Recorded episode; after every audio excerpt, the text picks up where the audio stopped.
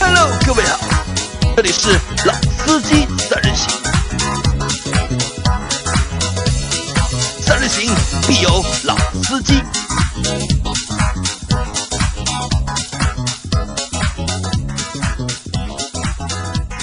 Hello，大家好，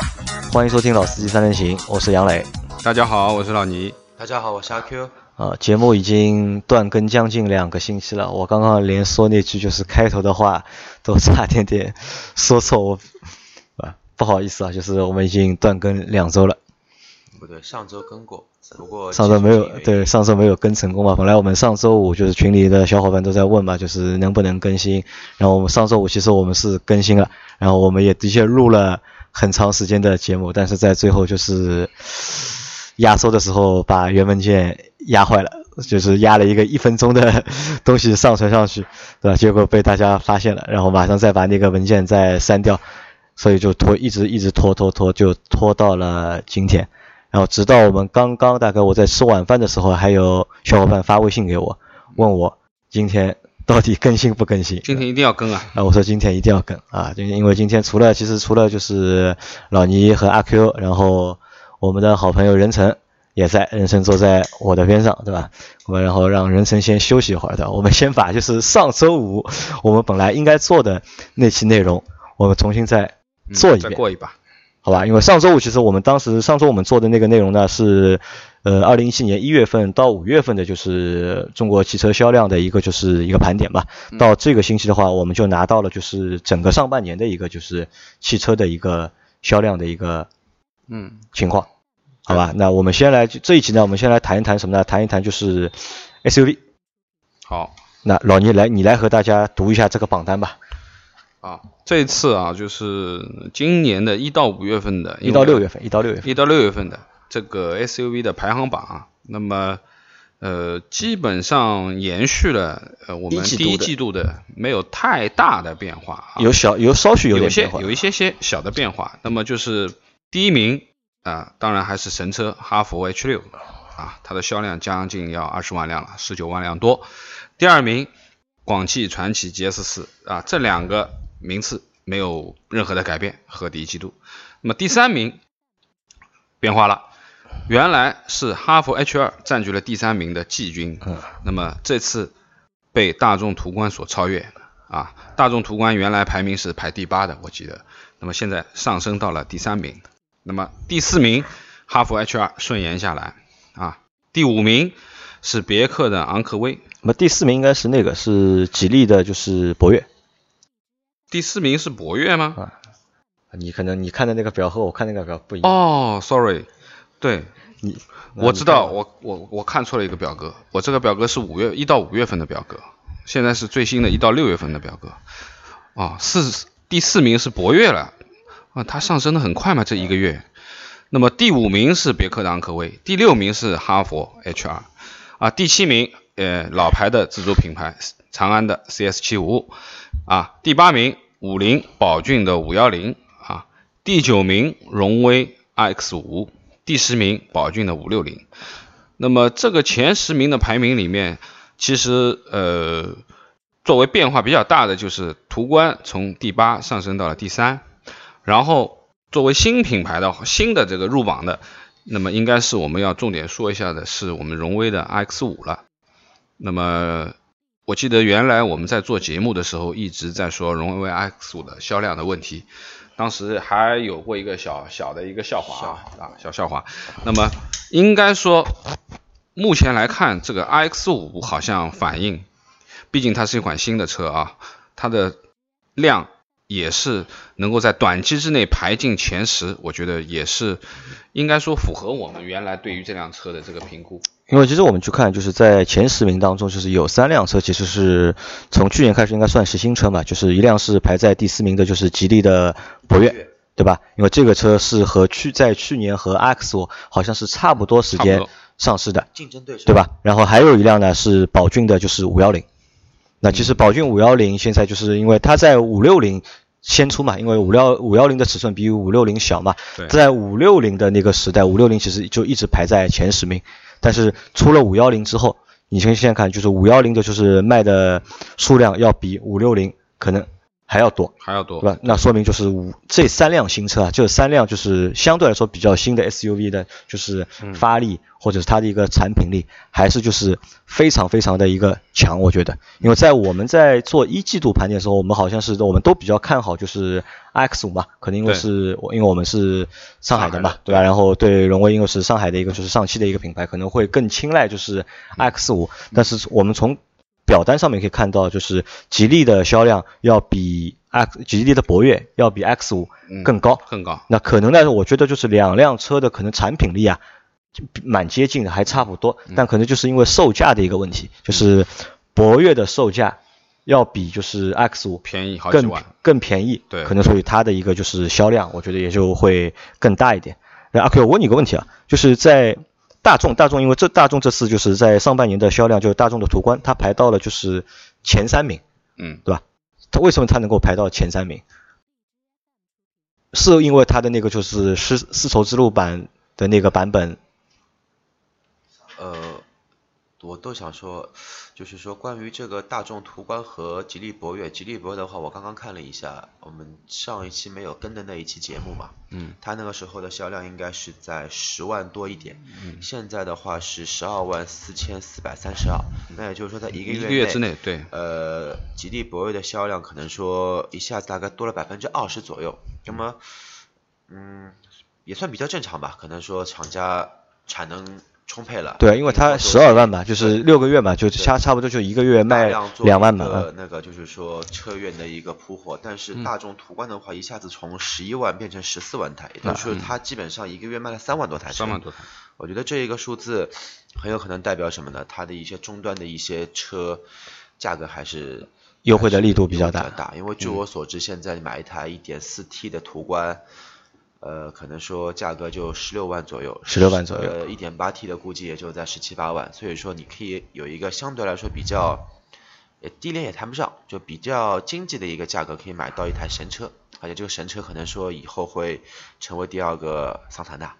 因为我昨天我周一的时候吧，我周一的时候去了，就是我们公司对面有一家就是汽车的，就是二级的经销商，然后我去逛了一下，就是因为那家经销商里面就什么车都有，就是它我几辆就是我看到的就是热销的车型，就是我们 SUV 的就是前十名里面，它大概车那那家店里面大概有六辆，然后那呃天我看到就是哈佛的 H 六和就是传祺的 GS 四，两两辆车是并排放在一起的，所以我就是特地去观察了一下，就我发现就是因为 GS 四我之前没有怎么仔细看过，就但在店里面仔细看了之后呢，我觉得就是 GS 四的这个就是外观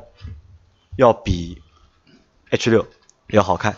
然后去对比了一下内饰，我觉得内饰也是 GS 四内饰要比就是 H 六的内饰好像要更好一点。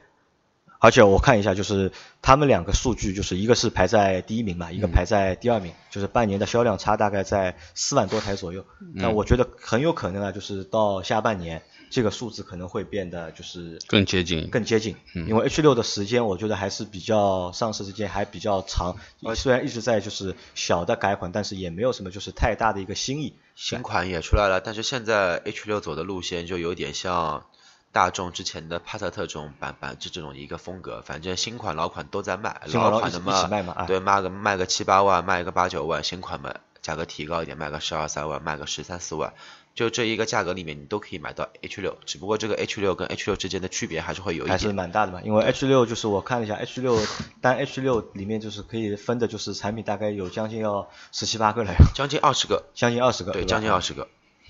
好，那阿 Q，你来帮我们说一下，就是第十一名到二十名的，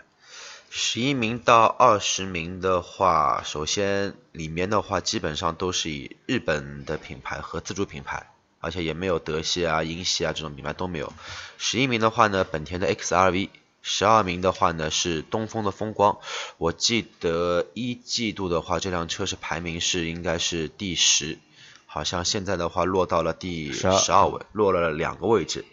十三位的话是逍客，十四位的话是奇骏，两个日产兄弟。十五名的话呢是 CRV，十六名的话是缤智，一个东本的，一个是广本的。十七名是长安 CS 三五，十八名是长安 CX 七零，又是一个兄弟。然后十九名和二十名分别是丰田的 RAV 四和吉利的远景 SUV。嗯，其实这个榜单我觉得看看数字数字可能比较枯燥，但是还是蛮好玩的。因为你我们看啊就是在十一名到二十名里面，就是除了四个就是自主品牌，就是长安两个嘛，长安又占了两个，然后一个是远景对吧？还有一个也是吉利嘛吉啊也是也是吉利的利对吧？还有一个是东风东风风光，其他剩下的就是六个都是都日系呃是日系的品牌三剑客啊，对，丰田、本田、对日吧产，日产。对，这个里面其实本田的占了三个名额，对，本啊田占了三个。我我我算了一下，就是本田的，就是把本田的就是 XRV，就是呃 XRV 加就是本田的就是那个 CRV 和缤智缤智，把这三辆车的销量总销量加在一起的话，要超过就是排在第一名的哈就弗是哈佛的 H 六，就是可想而知啊，就是本田在就是目前在 SUV 上面的这个出货、啊，嗯还是非常的就是给力的啊厉害还是。而且现在你想 C 新的 CRV 上市之后，又是地球梦，又是混动，好像各方面的口碑还是不错的。嗯，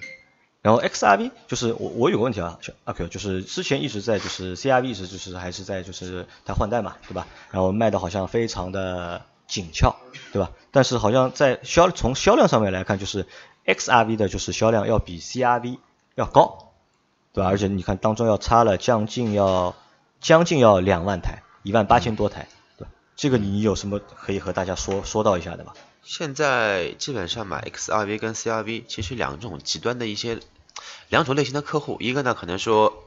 年纪比较轻，九三、九四、九四、九五这种年纪的第一台车，它比较注重于颜值。嗯但 CRV 的话呢，普遍都是以一些务实，像老年呃像老倪这一个年纪成熟实的用主义对啊实用主对义为为主。所以说呢，两个车做一个比较，我觉得不是能直接做一个对比，而而且最关键的一点，你价格放在这边啊，你对是最低配的 CRV 经典版配置又低，又不是真皮座椅，又没有天窗，也要卖到个十七万左右，这个价格，捷德可以买顶配了。捷特可以卖顶配，嗯，还有就是，我觉得怎么说呢？我其实觉得比较有意思的是，XRV 的销量为什么会比缤智的销量要高了整整两万台？这个是我比较有，就是说感觉有意思的一个地方。嗯、一样的发动机，一样的对变速箱，一样的车壳，就是东本走的路线是年轻时尚的路线，广本走的路线相对来说比较沉稳老练一些。你可以去看广本跟东本的车型，它整个的区分就是这个样，是包的括雅阁和斯铂瑞。斯铂瑞包括呃那个叫什么的，奥德赛和它的那个嗯艾力绅，艾力绅还有现在 SUV 的话，包括官道和它那个应该是叫哦 URV URV 都是这种风格，就是呃广本你给我老老实实做档次高一点，嗯派头大一些。东本呢，你给我同样的平台，你给我年研发的年轻一些，好像这个风格这几年都是嗯路线偏向很于明确嗯东本这一块地方，广本反而没有之前这么强势。那这个我觉得还可能和什么有关呢？除了和就是本身产品的定位就是受众不一样嘛，对吧？还和呢就是本身的就是这些就是 4S 店的就是销售的渠道网络的多少和就是一个终端的一个就是优惠的一个就是幅度不同，可能也有点关系。那么说说本田之后，看看日产。日产的话呢，逍客和奇骏，其实这两个车口碑一直不错。啊，因为但我有一点我觉得蛮奇怪的，就是逍客卖得好，我觉得我我蛮能理解的。嗯但是奇骏到现在还卖得那么好，我就不是那么理解了。那你觉得奇骏哪里不好？我觉得它太老了。老还行啊，两可以啊三年的成熟车型，对吧？就是可以啊内饰跟骐达差不多，跟老骐达差差不多嘛。但是整个的日产风格都差不多。日产本身它走的就是家居路线的，所以说基本上日产的车的内饰你也没有什么可挑剔的东西，你就应该像说是日系车里面相对最舒适的啊。嗯从人机我们说的这个座位的人体人机工程也好，应该是坐下来最舒服的，应该是这样去讲。奇骏，对，啊就日产的啊车都都是蛮舒服的啊，当然可能开起来稍微乏味一点啊。 喂，啊，那前面我们看了就是前就是二十名的，就是一些就是排行的情况，可能就是在前十零名里面就是没有日本车，对吧？但是在十一名到二十名里面集有中有比六较集辆中的就是有六辆就是日日系本的日系对的对品牌的车，对吧对？但是我们看到二十名之后，对吧？可能就是在前二十名里面，就是豪华品牌是一个都没有嘛，嗯呃我们是看不到豪华品牌的。但是从二十二名开始，就是二十二名就是 Q 五，对吧？二十三名是奔驰的 GLC，对吧？因为其实这个两辆都是宝马和就是啊奔驰和奥迪的，就是主打车型嗯啊主打的一个就是 SUV 的车型。当然这在这个榜单里面我们是看不到叉三的，因为叉三是进口车嘛，嗯，对吧？它是没有不会在这张榜单当中出现，但是到明年叉三国产之后，应该会能够挤挤进来。嗯，然后我们再看一下，就是除了就是 GLC 和就是 Q 五之外，就是我们去看一下 Q 三的一个就是 Q 三现在卖多少？ Q 三卖到排名第三十九，嗯排名上半年销量是三万七千一百三十四台，那叉一呢？差异要四万多，四万两千多啊，要比哎 Q3 但是要少我觉得 Q 三卖了居然没有指南者来的多，我觉得蛮不可思议的。指南者已经清库退市的车了，哎嗯，这点好像蛮奇怪的。包括他卖了还没有吉普的自由光多，嗯吉普的自由光是 吧？那你们看一下，就是那个 GLA 可以卖多少？因为我们之前做过一期节目嘛， GLA 卖三万四千九百八十三台，那和就是 Q 三差不多和 Q 三是差不多的，对吧差不多还差是不多叉一就是相对来说还好一点。哎嗯，但我这个里面发现一个比较，我觉得比较有意思的现象，这三个车车型最大的是差差异，差异目前第新二款的是对新款叉一是对，因为这个是是最大的嗯今年的榜单嘛，今年已经差异已经出来了嘛，对去年就上上市了，对，呃，排名车身空间第二大的是 Q 三，嗯，最小的是 GLA，、这嗯个好像销量的排序也是一二三，对。当然，我觉得就是对于宝马叉一来说，我觉得第一新款的上市啊，的确外观，哎呀，改改得的蛮多的改我觉得的啊蛮多的，蛮漂亮，而且车身的尺寸、车内的空间也完全超越了前一代的这个产品。只是配当置然就是降低了。啊，当然，呃，一个是发动机，一个是配置，一个是底盘做了一些大变革。啊，我们姑且不去讲它这个车到底开起来怎么样，但是最起码从颜值上面，从这个数据上面看，我觉得还是符合的。啊，应该比当比 Q 三，包括比 GLA 啊更加有销量一点。那么，那我们看啊，就是在前面说的都是就是那三个 BBA 三个就是入门的，就是 SUV 嘛 SUV 但是它主打的 SUV 里面就是 Q 5和 GLC 这两个就是其实相差差不多嘛，就是一个排在二十二，一个排在二十三，但是可以知道嗯差了一点几百是辆啊，可对但可以知道是什么，就是 Q 5因为是马上就是新的 Q 5要换代了嘛，对吧？对可能现在就是老的 Q 5在清库存，优惠的幅度比较大，嗯蛮大就蛮大可能量走的比较多，但嗯 GLC 好像现在有优惠吗？阿 Q？呃，有一点了。啊，目前才就可能就到近一两个月才有一点有一优点惠点了嗯对吧？那可能从这个上面来看，我觉得就是可能就是 GLC 的就是这个产品的这个竞争力啊，嗯，可能就是更强一点，嗯，是的，对吧？那我觉得就是以这两个品牌来说啊，就是应该说 Q 5是最成熟的产品了，这么多年了啊，上大改小改，反正也没有太大的变化。但是前面呢，因为我我昨天正好在在在奥迪，那我反正正好在溜达一圈，反正大概的摸了一下奥迪最近就是以上海地区的优惠，那基本上都是可以打八折的。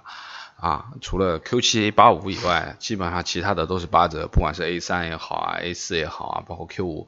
那么 Q 5现在基本上在三十三万左右就可以上到可以上到技术版了，啊，就是进取版的话，基本上就是一个三十万出头这个样子。那你可想而知，作为原来最最坚挺的、从来不打折的这个款车型啊，Q 5其实是蛮厉害的啊，一直很多年都是一直是不降价的一个没有优惠的一个一个策略，到现在马上面临着换代，那我觉得，呃，作为这么成熟的车型来说，Q 5现在在最后的这一批入手，我觉得也不是一个。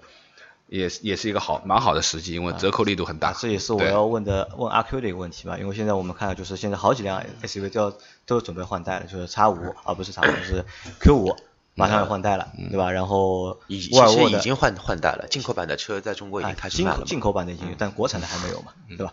呃，Q 5是一辆，然后沃尔沃的 x C 6 0对也在换代换的代，对也要换代，嗯对吧？然后还有就是宝马的就是 x 3嗯，也要换代，对对吧？那其实从就是从现在这个数据上面来看，就是好像就是叉五的，就是啊 Q 五的这个就是销量嗯更好一点。那是不是阿 Q 问你啊，在这个阶段就是值不值得去入手 Q 五？蛮值得的，二蛮手值车得的保值率奇高啊！二手车保值对，率我极只高。能单从这一块来说，二手车保值率奇高，这种车可能说开个三年还能卖个二十五万、二十六万，可能性还是非常大的。嗯，但是像，呃，从保值率说，肯定是奥迪 Q 五比较 OK 一些。但是你也要这么想，嗯途观到现在，你说途观零九年上市，加钱一直加到一二年，也是加了三年的时间。然后之后由于怎么说呢，这个价位的竞争系列越来越多，那我定价本身就偏高，然后我再降价，降价其实对厂方来说，呃，厂方肯肯定不亏钱，苦的还是经销商，我还是 经有销呃得利的是消费者。得利的还是消费者。那在这个阶段，就是我老倪前面也说嘛，就是他可以就是去考虑一下，就是把 Q 三卖掉，对吧？嗯，去换一辆就是 Q Q 五啊。嗯但我们前面也说了嘛，就是其实在这个阶段，如果真的要去换 Q 要买 Q 五的话，嗯其实还是买它的就是、老的版啊本吧，老的版就三五的那三五的那个版本，就是相对来说就是四零 TFS 三啊四零对吧？四零没有三五40 Q 五没有没有四零三是五吧？三 Q 五现在全系都都是四零零， 40对，它现在是二零一七 Plus 呃 Plus 的版本，呃稍微贵一点，就是二零一七款还会优惠力度更大。那我觉得就是呃从本身车的这个行驶也好，包括本身的质量也好，包括做工各方面，那我觉得 Q 五都是非常成熟的一款产品啊。那么外观上面其实。呃，我觉得奥迪的车本身就不是非常的说特别另类的那种类啊型，蛮经是典的蛮嘛经蛮经典的蛮啊经典、精看的一蛮种耐类看嗯型，蛮耐看的，蛮耐看的。也就是说，你现在换一辆哪怕是老款的 Q 五，你再开个两三年，人家也不会觉得你这辆车好像是很老款或怎么样，对不对？那么毕竟这个这个奥迪的风格就摆在这里，它基本上是这样子的一个一个情况。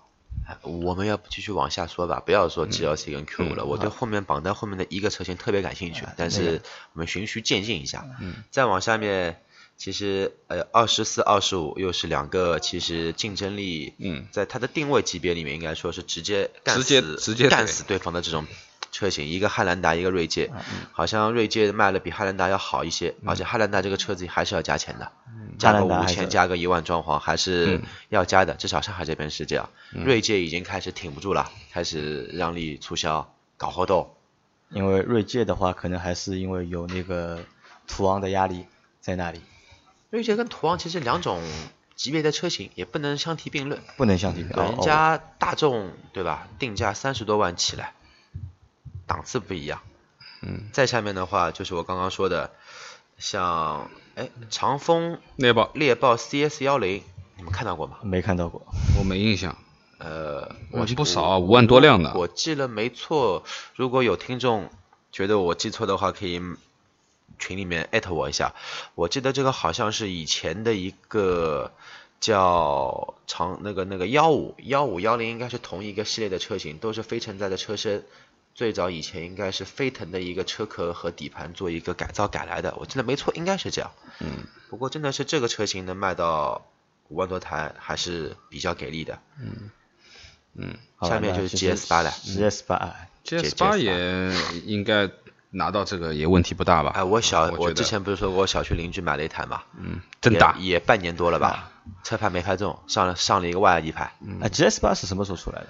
去年正式卖应该是去年，没多正式久，卖也应该没是多去久对，年，今对年吧出来的四驱，去年是出来的两驱。对啊，好，那我们往下面看啊，就是前面我提到了，就是大众的途昂，对吧？途昂是上半年卖了就是两万台不到，对吧？将近，因为途昂是三月份上市的吧，应该是对， 三月上市，其实真正销售可能也就三个多月的时 间，对吧？基本上也能够做到就是6000多六千多台一个月销啊月销。那其实嗯我我觉觉得得这蛮个好成绩基本上及格了，相相对于这个尺寸，对吧？这这么蛮，就是怎么说呢？就是还是蛮就是蛮独特的一个一个车，能够做到这个销量，我觉得还不错。因为我周一我去看那个 4S 店嘛，就是我顺便去了就是大众的 4S 店，然后我也去问了问了一下就是途昂的价格，我问他现在加价不加价，对吧？他说，如果你真的想买的话呢，就是我们可以坐下来谈谈一谈，这是到底加价还是不加价。如果你只是问一问的话呢，他说加价三万还是不变的，还是那如果说到比较特别的一个车型，我就要说到特别的众泰 SR 九，就是众泰保时捷马状态凯。保时捷嗯买我觉得这个车上半年这个车也能卖个一万六千一百九十五台，我觉得这种感觉说不上来，酸酸的、甜甜的，也觉得有一些惊喜，就感觉你好像突然嘴巴里面嗯莫名其妙蹦出来颗柠檬一样。而啊且这个车还出了个女神版，嗯还在汽车之家首页做推送，我觉得广告投入费还是不少的。嗯啊，然后我看到一个就是我觉得稍微有点失望的车啊，嗯就是我们之前做过一期雪佛兰的，就是探探界界者者，对那我们聊过那期节目嘛，但是它探界者应该是四月上市的吧？是四月还是好像就途王的途昂后面一后点点嗯面两周还一周上市的好像，但是它上半年的销量也就一万七千多台，嗯，对吧差不多对于一辆就是十几万十几万的车对，吧？十六七万的一辆 SUV，对吧？又嗯是通用这个品牌的雪佛兰，对吧？但是只卖乱这七，个这这这这点量和他的大哥就是嗯昂科威嗯要差很多很多，嗯，对吧？那我觉得这个还是蛮让人失望的，就是我觉得别克品牌和雪佛兰品牌还是有很大的差距的啊你你。觉得就是品牌上面品还牌是有差上、距品牌力上还是差一但点从的。啊产品力上，我觉得还是相对来说还是比较接近的，还是嗯，产品力呢，因为基本上是一个平台的东西，但问题是大家走的路线，包括整个的内饰的定位的要求、价格的差距，我觉得这个雪佛兰和和别克还是不太一样。最起码我们觉得别克它还有豪华的这个元素在在里面啊，包括内饰的舒适啊各方面。那么雪佛兰呢，可能你去看过以后，就更多的是我们讲的这种年轻运动的这种感觉，基本上硬的东西比较多啊，塑料 塑料件呀、更加更加多一点。那我觉得，呃，我倒是想说一下雪佛兰探界者上面的那个排名啊，阿 Q，宝沃 BX 七啊，你宝有沃什么 BX7 想法呀？ 等等，呃，这个车我觉得很神奇。宝沃，我记得没错，应该是今年的大概四月份的时候吧，四月份的时候，也不知道三月份的时候，我正好去家里面亲戚台车要去验车嘛，然后我去公安局去拉一张那个验车单子，嗯在那个交警队正好碰到一个宝沃的车主，他说。我就跟他在那边套近乎，跟他在聊。他嗯说我这个车上海没钱，啊、上海没货，要加钱。嗯我这辆车是从温州那边直接开回来的，然后温州那边是平价卖给我，这个车卖的很好的。然嗯后我就看一下这个车里面的怎么一个感觉，我觉得，嗯，这个品牌还是呃，东西其实不错的，呃反正不错，呃，不不错，一个还死是掉了不复怎苏么的样品牌反正我也没开过，我也没有啊去亲身没的有没去有做没有过，没有但是大致看一下这个车的做工啊什么，呃，值不值这个价格，看看群里面有没有人开这个车吧。然后好像群里面目前没有嗯很少，这没有小个伙伴这个牌子开还真的很很小众，对，的确很小众。当然就是说，我们把它定位成德国车也好啊，说是一个复苏的品牌啊，复兴的品牌啊，呃，但是好像更多可能是中国人买回来的一个德国品牌的这个这样的感感觉啊。那么，呃，嗯，我还发现了一个比较有意思的一个事事情，杨磊和老聂，你们觉得这个榜单里面能排了靠前，现在还在做小型 SUV 的，好像也只有本田了吧？本田啊，对只有本只有本田。如果严格意义上说的话呢，其实像还有一个日产的那个逍客，嗯，它其实是算小型跟紧凑型之呃间，小逍客对不，不逍算小客型但算紧凑型，啊但是小型 SUV 里面现在也只有双田呃，只有那个本田的双剑客还在那边撑着这个销量。你看看之前竞争对手翼博，呃，通用的那个昂克拉、雪佛兰的创酷创酷都是排在很后面，都已经是都找找不到了，对，连七八七八十名，基啊，本因上。为因为我说了嘛，就是从其实从今年应该从去年开始就是。SUV 啊，都越做越大了嘛，就是因为之前都是先出一个就是紧凑型的，然后之后再出一个更小一点的，但从去年开始大家都往大里面去做了嘛。对，但是有两个牌子还是那个日本的品牌，一个是三菱的新劲炫，劲炫劲炫嗯也是小 SUV，还有一个是铃木的维特拉，维特拉是个新车，而且维特拉的话，这么偏的一个小车子，它上半年也能卖到一万四千多台车，居然比居然比雪佛兰创酷卖了要多差不多百分之三十，嗯，可能也是跟厂家的一个价格还我和这个还是和就是价格营销策会略有吧，关系。创酷比创酷比那个铃木的那个车要贵啊。对啊，所以说我说价格呀，呃，比铃木的车便宜便宜，川国现在优惠好，大概就八九万块钱。八九万，维特拉多少钱？维特拉十万吨，它那个是说一到点一点六和一点六 T 的，呃，一点 1.4T 和的一点六的，对一点四 T 的话也要卖到十二万多起。十二万多，好好，那对可能就是在就是上半年的，就是总的一个 SUV 的一个销量的这个变化上面，就是并没有就是太多，和就是一季度是差不多的，然后和去年的就是第四季度也是接近，但是总体是这样，总体是今年好像是上半年就是总的销量要比去年的上半年的总的销量下降，有所下降，然后各大厂商都在喊，就是啊，好像就是销量不好啊，或者是卖不动啊，有这样或或者是那样的问题。但可能我觉得这个和什么有关呢？还是和就是因为这两年就前面两年发展的太快了，就是可能今年的增速就是没有之前那么多了，那可能就大家可能会有一些这样的顾虑或者是那样的顾虑啊。嗯那因为我们这期节目就暂时就先到这里，我们是这一期上上半集我们先就聊了一下就是 SUV 嘛，嗯然后到下半集我们再和大家去聊一下就是轿车和 MPV，好吧？好的，，这集就先到这里，再大见哎家再见感。谢大家。